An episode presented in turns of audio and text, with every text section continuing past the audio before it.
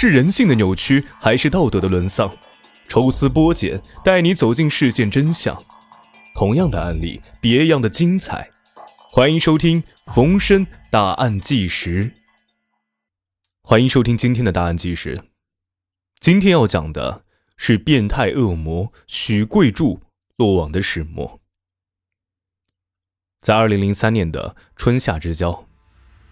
在市民中引起不小震荡的非典刚刚淡去，一则锦州出现变态杀人狂的消息迅速传遍了锦州市的大街小巷。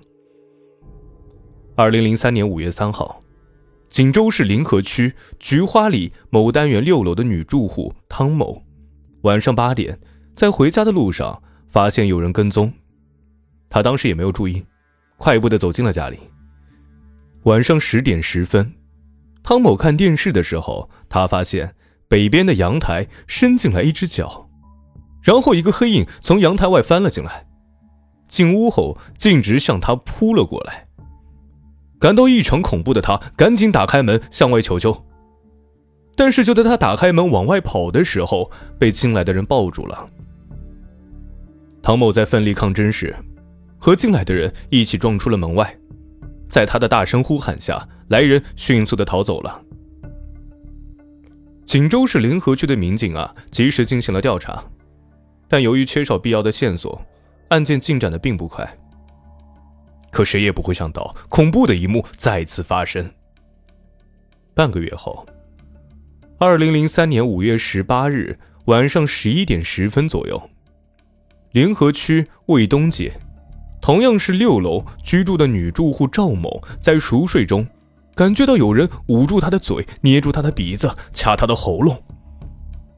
赵女士最初的感觉像是在做噩梦，但一睁眼睛的时候，吃惊的发现眼前站着一个蒙面的黑影。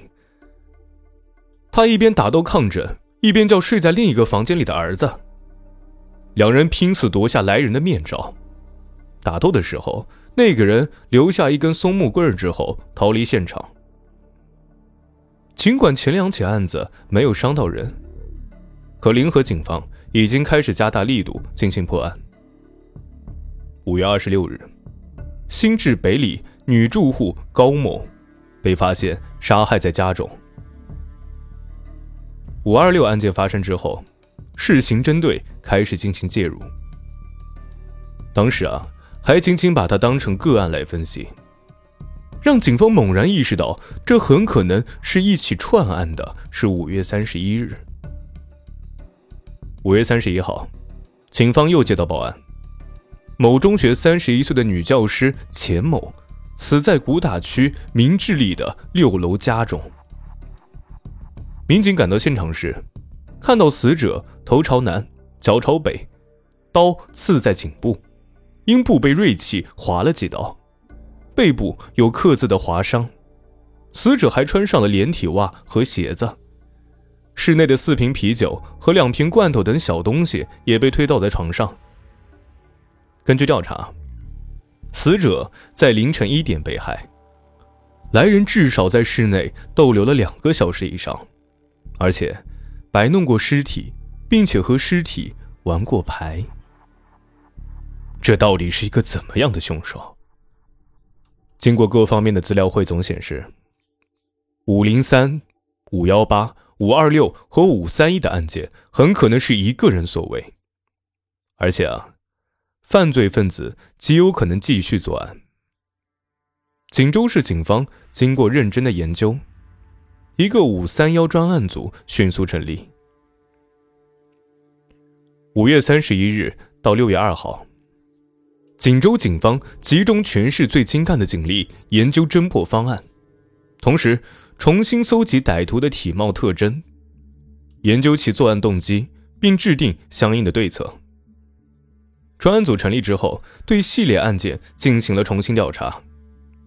五零三案中的汤某和五幺八案中的赵某和犯罪分子见过面，在调查中，两个人都称犯罪嫌疑人个子不高。赵某说：“啊，他不会超过一米六八，因为我就是一米六八。那一天晚上我光脚的时候，他和我差不多。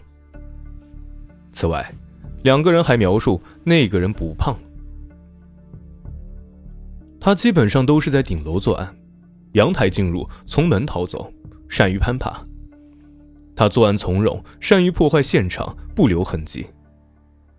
他可能是老手，或者是有过前科。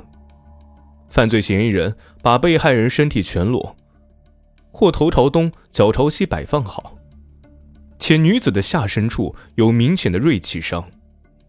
从受害人的分泌物化验来看呢，没有任何性行为。但又从侮辱尸体等方面分析，他可能有过婚史，受到过强烈刺激。越来越多的调查使此人的大致形象浮出水面。